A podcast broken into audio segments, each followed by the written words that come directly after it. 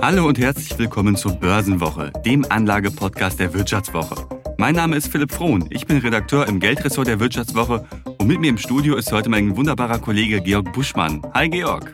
Hi Philipp. Ja, heute wollen wir über ein Thema sprechen, das an den Märkten im Moment extrem gehypt wird. Kryptowährungen wie Bitcoin oder Ether.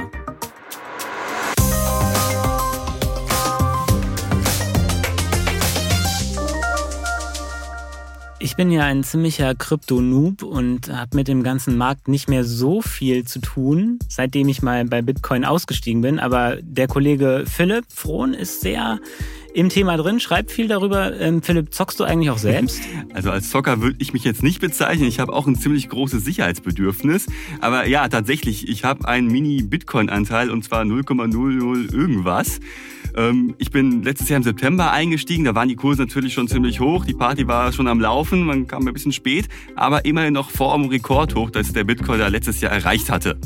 Ja, bei mir hat es ja sogar mal für einen äh, ganzen Bitcoin gereicht. Ähm, ist aber schon ein paar Jahre her.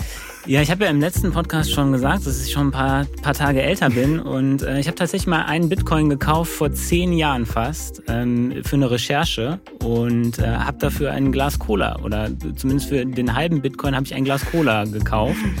Und ich habe mal nachgeschaut, das wären jetzt in, in Euro gerechnet zum Hochkurs, hat mich dieses Glas Cola ungefähr 25.000 Euro gekostet. Ja, siehst also, du mal, hättest du das mal gespart, dann hättest du A, die Kalorien gespart und B, jetzt ganz viel Kohle auf dem Konto. Auf jeden Fall. Ähm, so kann es gehen mit den Kryptowährungen und äh, heute sprechen wir drüber.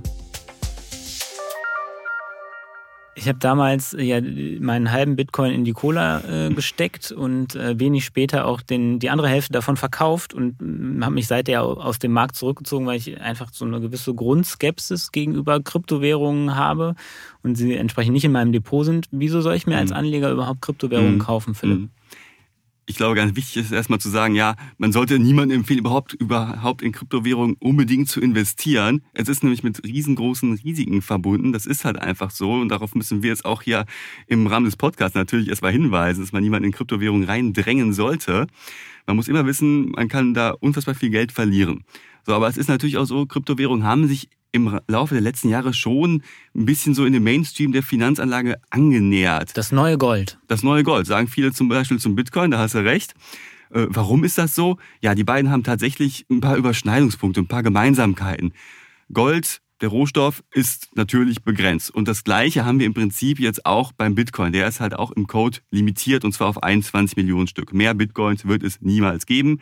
Aktuell sind wir bei 18,9 Millionen und bis wir da mal bei den 21 Millionen angekommen sind, das wird so, Experten sagen, so um die 100 Jahre noch dauern. Und solange das so ist, wir haben also eine hohe Nachfrage, mal mehr, mal weniger, ein begrenztes Angebot und das wird dann letztlich halt die Preise stabilisieren oder steigern. Aber ich lebe einfach davon, dass es Menschen gibt, die mir meinen Bitcoin abkaufen, für welche Zwecke auch immer und nicht, dass es irgendeinen intrinsischen Wert hat. Genau, es ist halt im Prinzip ein bisschen wie Gold, das auch wäre diese Überschneidung, die es ja gibt der Bitcoin hat einen Wert, äh, weil Anleger ihm einen Wert zuschreiben.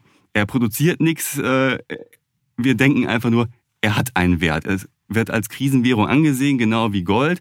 Die Frage ist natürlich, inwiefern ist der Bitcoin letztlich eine Krisenwährung? Kann man das überhaupt schon sagen? Ich meine, Gold blickt auf eine jahrhundertelange Historie als äh, Krisenwährung zurück, hat sich behauptet, der Bitcoin, ja, den gibt es seit etwas mehr als zehn Jahren, hat jetzt bisher nicht sehr viele Inflationserfahrungen gemacht und muss sich jetzt halt wirklich erstmal behaupten in einem inflationären Umfeld und mit steigenden Zinsen jetzt noch. Also wenn ich dich richtig verstehe, dann ist der Bitcoin sozusagen für mich im Portfolio, macht er, hat er eine Funktion von so einer Art Inflationsversicherung. Das Weil ich denke, okay, da kann man äh, nicht unendlich viel von produzieren und äh, entsprechend gibt es eine Knappheit und eine Wertstabilität. Genau, das ist halt so die Idee. Ob es stimmt, werden wir vielleicht in einigen Jahren beurteilen können. Und wahrscheinlich gibt es auch noch das Spekulationsmotiv, das viele Anleger ähm, haben, wenn sie in Bitcoin investieren. Wenn ich mich jetzt dafür entscheide, okay, ich finde das aus welchen Gründen auch immer überzeugend. Es gibt ja unglaublich viele Kryptowährungen. Also mhm. ich glaube, es gibt äh, 17.000. Ja, so, sagt zumindest eine Analyseplattform. Ungefähr. Also wie soll ich mich darin als äh, Kryptonoob, der ich ja nun mal bin, überhaupt orientieren? Mhm wie du sagst, es ist unfassbar schwierig bei der Menge an Coins. Da kommen ja jeden Tag neue auf den Markt und da ist halt auch unfassbar viel Bullshit bei. Man muss halt mal so sagen. Ähm, die Hundecoins. Die Hundecoins zum äh, Beispiel. Shiba Inu als äh, als Coin, äh, oder? Nicht nur Shiba Inu, es gibt auch äh, Baby Floki Billionär und Shiba Inu Baby und äh, was es nicht alles gibt. Also, also das für, für alle, die mit Hunderassen, also du bist ja unser Hundeexperte vielleicht. Ich habe aber keinen Shiba Inu, wir haben einen äh, Malteser-Mischling und es gibt noch keinen Malteser-Mischling-Coin leider. Also aber es gibt Coins, die nach Hunderassen benannt sind. Ich glaube, das ist der Punkt. Das ist der Punkt, genau. Und das sagt natürlich auch schon wieder viel. Es gibt halt Spaßwährungen, wie jetzt zum Beispiel Shiba Inu, Dogecoin, wo es nicht mal diesen Inflationsschutz gibt, weil, naja, die Menge an Coins nicht gedeckt ist, wie beim Bitcoin zum Beispiel. Aber dann gibt's auch wirklich Coins, die man ernst nehmen kann, wo es einen Anwendungsfall dahinter gibt. Beispiele sind zum Beispiel IFA, beruht auf der Ethereum-Blockchain. Wie, wie, kann ich das eine vom anderen unterscheiden? Also was, äh, wie erkenne ich einen Spaßcoin? Okay, der ist dann nach einem Hund benannt, aber nicht alle Spaßcoins werden ja wahrscheinlich nach Hunden benannt sein. Und wie, was Schön ist, einfach wäre es. Was ist eine seriöse, ein, ein seriöser, jetzt hm. mal in Anführungsstrichen, Coin mit einem echten Anwendungsfall? Hm. Also wichtig ist sich am besten auch schon mal daran zu orientieren, ja, äh, wie hoch ist die Marktkapitalisierung? Also wenn jetzt ein Coin eine Marktkapitalisierung, einen Börsenwert von, keine Ahnung, ein paar Millionen hat, dann kann man denken, okay, der ist relativ klein, unbedeutend. Beim Bitcoin, beim IFA sieht es anders aus. Da ist das Vertrauen schon mal da. Problem ist natürlich, jetzt hat es auch Shiba Inu, Dogecoin, die haben es auch zeitweise zumindest in die Top 10 der Kryptowährung gemessen an der Marktkapitalisierung geschafft. Also die Spaßcoins haben Karriere gemacht. Die Spaßcoins haben letztes Jahr total Karriere gemacht. Wir kommen später noch darauf, warum das so war. Äh, und nur einfach zu gucken, okay, wer ist in den Top 10, ist jetzt nicht unbedingt so das Beste. Das ist genauso wie bei jeder anderen Geldanlage ja auch. Ich schaue nicht einfach so, wer steht hoch im Kurs, sondern was steckt dahinter. Ist bei Kryptowährungen schwieriger? Ja, aber da kommen wir jetzt dazu. Äh, was ist denn so wichtig? Was sind so Punkte, wo ich erkenne, ob eine Kryptowährung wirklich Potenzial hat. Und da gibt's hinter Bitcoin tatsächlich einige, die wirklich Potenzial haben. Also ich bin ja seriöser Anleger durch und durch. Was ist ein seriöser, eine seriöse Kryptowährung? Mhm. Also wie gesagt, die halt schon mal irgendwie einen Anwendungsfall haben und da möchte man auf Ethereum hinaus, beziehungsweise IFA. Ethereum ist nämlich, um genau zu sein, die Blockchain und IFA die Kryptowährung, ist die, so die zweitgrößte Kryptowährung, die es gibt, gemessen an der Marktkapitalisierung. Und das Interessante ist, was halt mit dieser Technologie gemacht wird. Weil mittels der Ethereum-Blockchain, da werden halt sogenannte Smart Contracts halt versendet.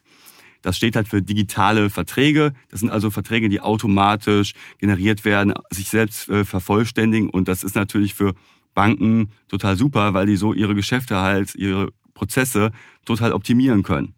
Okay, das heißt, ich habe einen Anwendungsfall in der Technologie, aber es macht ja nicht notwendigerweise meinen Coin wertvoll. Aber gut, ich habe einen Anwendungsfall, das ist ja schon genau. mal schön. Und bei IFA gibt es auch noch einen zweiten Anwendungsfall, und zwar noch ein Hype-Thema, NFTs, digitale äh, digitale Echtheitszertifikate, die werden nämlich meistens halt über die Ethereum-Blockchain halt durchgeführt. Wenn ich mir jetzt überlege, ich möchte gerne Bitcoin oder äh, Ethereum oder Shiba Inu Coins oder welche Kryptowährung auch immer kaufen, wo kann ich sie überhaupt handeln? Mhm. Da gibt es halt verschiedene Wege, drei gängige Wege möchte ich einfach mal kurz aufzeichnen. Da gibt es halt einmal Kryptobörsen wie Binance oder Kryptomarktplätze. Das sind letztlich Vermittler. Oder, was jetzt im letzten Jahr total gehypt wurde, sind halt Neo-Broker wie Trade Republic, Scalable oder eToro. Also es gibt da auch schon deutlich Unterschiede, wie ich da rankomme. Und äh, ja, je nachdem, auf welcher Börse ich handle, gibt es ja Unterschiede, ob ich direkt in eine Kryptowährung, also ob ich wirklich einen Bitcoin kaufe oder nur quasi an der Wertentwicklung teilhabe. Da muss mir also auch voll drüber im Klaren werden. Also es gibt quasi Derivate, die die Wertentwicklung abbilden von genau. Genau, Kryptowährung bei, XYZ. Bei Toro ist es zum Beispiel, da hast du keinen eigenen Bitcoin, da investierst du eigentlich nur in die, oder hoffst auf die Wertentwicklung. Das Problem dabei ist, du kannst es da nicht in deine eigene Wallet packen, was ja eigentlich ja auch, also deine also Wallet ist so dein digitales Portemonnaie quasi. Da kannst du jetzt nicht deinen Bitcoin von eToro rüberschicken, weil du hast, du wetzt nur auf die Wertentwicklung, dir gehört kein eigener Bitcoin. Den meisten mag das ziemlich egal sein, weil ich glaube, die meisten wollen wirklich nur ein bisschen was vom Kuchen abhaben, aber so die Hardcore-Krypto-Jünger, die ja wirklich noch diesen freiheitlichen Gedanken haben, von wegen, okay, ich will ja keinen Finanzintermediär haben, äh, für die ist natürlich eine Anlage bei eToro letztlich nichts. Und was natürlich auch noch hinzukommt, äh, bei der Wallet zum Beispiel, ja, da, wenn man da sein Passwort vergisst, und das ist jetzt nicht einfach äh, Passwort 1234, sondern die Dinger sind schon etwas länger und komplexer, ja, dann ist das Geld halt weg. Dann ist das nicht so, dass du einfach wie bei deiner Bank anrufst, hey, ich habe meinen PIN vergessen, sondern das Geld ist weg. Und da haben schon viele Anleger halt wirklich Schlecht, Millionen Summen Schlechte verloren. Erfahrungen gemacht. Absolut. Ja, also man kann Geld nicht nur äh, dadurch verlieren, dass man in Cola investiert und dadurch dann Bitcoin los wird. Ähm, Jetzt ist es ja so, du hast es anfangs schon angesprochen, dass der Kurs von Kryptowährungen unglaublich volatil ist, also sehr stark schwankt. Und ähm, ja, auch beim Bitcoin, der größten Kryptowährung, haben wir ja extreme Bewegungen mhm. gesehen. Ist, glaube ich, äh, um die Hälfte gefallen, so roundabout oder knapp die Hälfte. Ja, er hat sich ja mittlerweile schon wieder etwas berappelt. Hat sich mittlerweile wieder berappelt. Bleibt das so und warum ist es, warum sind diese Schwankungen so extrem? Mhm. Ja, ob das so bleibt, kann natürlich keiner so richtig sagen. Wir haben es vorhin schon gesagt, Prognosen im Kryptobereich, die sind unfassbar schwierig und eigentlich gar nicht zu treffen. Das Problem ist, im Gegensatz zu Aktien, wo man ja realwirtschaftliche Fundamentaldaten hat. Ich kann mir also ansehen, ja, äh, wie ist das letzte Quartal gelaufen, äh, wie teuer ist jetzt der Einkauf in die Aktie gemessen am Kurs-Gewinn-Verhältnis. Das kann ich ja beim Bitcoin alles nicht machen. Also es ist ja ein wirklich sehr, sehr spekulatives Investment. Und ja, wir haben es jetzt gesehen, als äh, die Ankündigung kam, dass die Zinsen angezogen werden. Da sind die Anleger zuerst natürlich aus spekulativen Investments halt rausgegangen. Und dazu gehören natürlich auch Kryptowährungen. Aber es sind ja nicht nur irgendwelche Sachen, die am Kapitalmarkt passieren, die den Bitcoin und andere Kryptowährungen dann halt auch beeinflussen, sondern es können auch staatliche Eingriffe zum Beispiel sein. Letztes Jahr im September, da hat äh, China gesagt, okay, wir verbieten jetzt komplett den Handel mit Kryptowährungen und in der Folge dessen ist dann innerhalb von ein paar Stunden der Kurs um acht Prozent eingebrochen. Das ist ein Risiko, das man einkalkulieren muss. Viele Staaten mögen den Bitcoin halt nicht so. Und was halt auch dazu kommt, sogar eine einzelne Person kann den Bitcoin-Kurs massiv äh, beeinflussen. Und zwar, da kommen wir wieder zu unseren Hundecoins. Der, der Junge mit den Elektroautos. Genau, der Kollege Elon Musk. Ne, wenn der mal twittert und er hat halt, ich weiß nicht wie viele Millionen Follower mittlerweile auf Twitter, ähm, das beeinflusst die Kurse schon ziemlich, weil er halt eine Vorreiterrolle irgendwie da hat. Viele Leute ja, legen Wert darauf, was er sagt und ja, ein paar werden auch wahrscheinlich seine Tweets als äh, Grundlage für ihre Geldanlage halt interpretieren, was halt nicht so gut ist. Also, also Elon Musk hatte, glaube ich, Dogecoin mal ganz äh, extrem gehypt oder öfter gehypt genau. auf Twitter, ne? Das ist Dogecoin, aber auch Bitcoin und am witzigsten war, er hatte letztes Jahr ein Bild gepostet von einem Hund, ein ich glaube, das war tatsächlich ein Shiba Inu und mit der Überschrift Floki has arrived. Und auf einmal sprangen alle Coins, die irgendwie Floki hießen, teilweise dreistellig nach oben. Und das ist natürlich halt, ja, total problematisch, äh, wenn eine Einzelperson so eine, so eine Macht hat. Also nach wie vor ein ziemlicher Glücksrittermarkt. Absolut. Also man müsste dann schon ab und zu mal gucken, was Twitter Musk. Ja, ja, vielleicht äh, zum Schluss noch ähm, das Fazit, wie kann man Kryptowährungen sinnvoll, also wir haben gesagt, okay, die, die Kursentwicklung fluktuiert wild hin und her und ist von ganz abenteuerlichen Faktoren eigentlich abhängig, äh, ja, welche, äh, welchen Kaffee äh, Elon Musk zum Frühstück hatte oder was er sonst so nimmt morgens zu sich. ähm, wie kann ich das überhaupt sinnvoll in ein Portfolio einbauen, so ein Wildfang im Prinzip? Ja, wir haben es ja schon vorhin am Anfang gesagt, erstmal muss ich mir darüber bewusst werden, was bin ich für ein Anlegertyp. Äh, du sagst von dir, ja, nee, also da gibt es jetzt keine Fundamentaldaten, das Ding packe ich überhaupt nicht an, außer mir eine Cola zu holen, aber es war ja auch eher in deinen wilden Jugendjahren, würde ich sagen. Es war sogar Pflicht, also ich habe damals eine Geschichte gemacht, das war im Praktik ich war im Praktikum. Also du wurdest da genötigt, Bitcoin zu kaufen. Und, und brauchte das Geld, ja, ja. genau, also ich muss mir erstmal darüber bewusst werden, habe ich überhaupt dieses nötige Risikobewusstsein dafür? Will ich da überhaupt Geld anlegen? Und wenn ich das mit Ja beantworte und ein bisschen Spielgeld übrig habe, wo ich sage, okay, wenn das äh, verschütt geht, dann tut mir das nicht weh. Dann gibt es halt verschiedene Möglichkeiten äh, und die einfachste Möglichkeit ist natürlich immer ein ETF. Das Problem ist, wir haben jetzt hier bei Kryptowährungen halt kein ETF, zumindest in Deutschland noch nicht. In den USA, da startete letztes Jahr Aber im... Du hast ja eben gesagt, es gibt Derivate auf die Kursentwicklung von Bitcoin. Die kann man sich ja wahrscheinlich dann sehr easy ins Depot holen, genau. wenn man das möchte. Genau, also jeder Smartphone-Broker bietet das ja mittlerweile an. Und zwar auch nicht äh, mit äh, dem aktuellen Kurs von über 40.000, sondern du kannst auch Anteile an Kryptowährungen halt kaufen.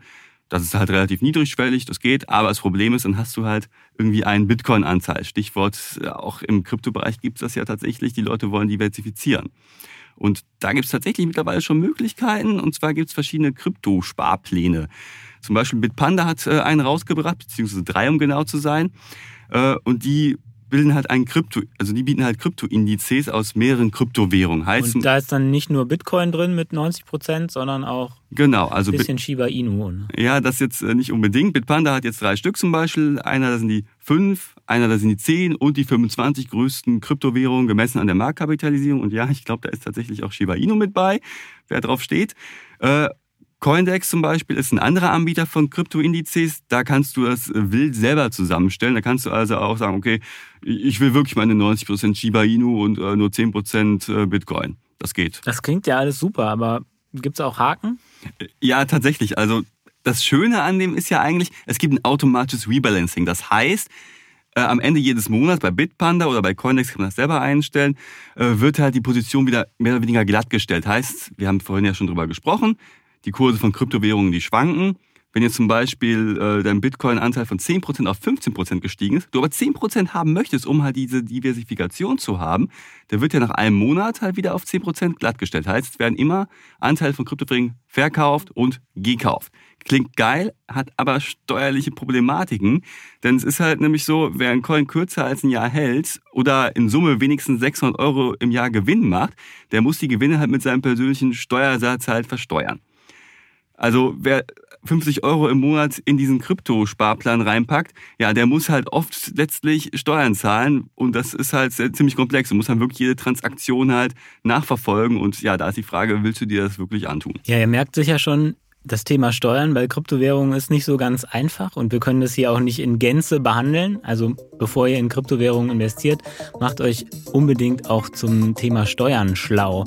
Und grundsätzlich gilt natürlich für den Podcast, wir sind keine Anlageberatung, also wir übernehmen immer noch keine Haftung dafür.